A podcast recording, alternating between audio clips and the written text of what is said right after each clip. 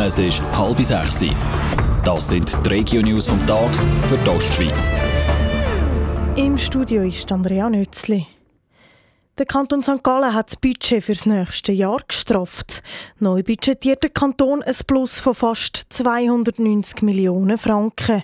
Das Plus ist zwar nur um wegen der Abgaben der Spitalbauten. Der Finanzvorsteher Benedikt Würth ist aber gleich zufrieden. Der Kanton St. Gallen hat eigentlich einen Finanzhaushalt, der stabil ist, der natürlich äh, auch auf einem schmalen Grad sich bewegt, wenn man die Entwicklung gesamtschweizerisch anschaut und auch international. Aber die verlässliche Finanzpolitik findet ihre Fortsetzung.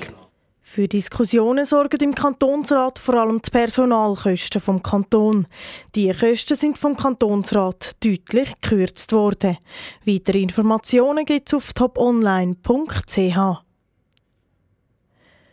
Die Ostschweizer Polizisten schaffen Drogenschnelltests definitiv ab. Die Kantonspolizei St. Gallen bestätigt eine Meldung vom Radio SRF. Polizisten müssen neu selber beurteilen, ob eine Person noch ein Auto fahren Ein Pilotversuch hat gezeigt, dass die Polizisten zudem fähig sind, sagt Florian Schneider von der Kantonspolizei St. Gallen. ist bei dieser Auswertung zum Schluss gekommen, dass Polizisten sehr gut können beurteilen ob eine Person fahrfähig ist oder nicht. Trefferquoten von rund 95 bis 97 Prozent von allen ausgewerteten Fällen geben uns absolut recht. Wenn Polizisten finden, dass eine Person nicht mehr in der Lage ist zu fahren, muss der Kontrollierte für einen Drogentest ins Spital. Die Methode ist nicht ganz neu. Auch die Kantonspolizei Zürich hat Drogenschnelltests abgeschafft. In der Ostschweiz wird das schrittweise eingeführt.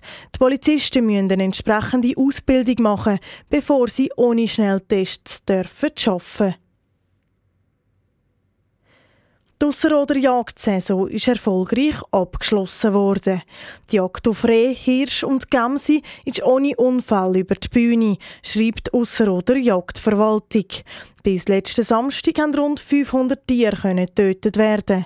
Der festgelegte Abschussplan vom Regierungsrat hat darum zu 95 Prozent eingehalten werden. In Schlattingen ist ein Mädchen auf dem Velo von einem Auto angefahren worden. Der Unfall ist gestern Mittag passiert, wie die Kantonspolizei Thurgau mitteilt. Eine Autofahrerin hat die 14-jährige Velofahrerin nicht gesehen und hat es angefahren. Das Mädchen ist verletzt ins Spital gebracht worden. Radio Top. Dies Radio für die Ostschweiz.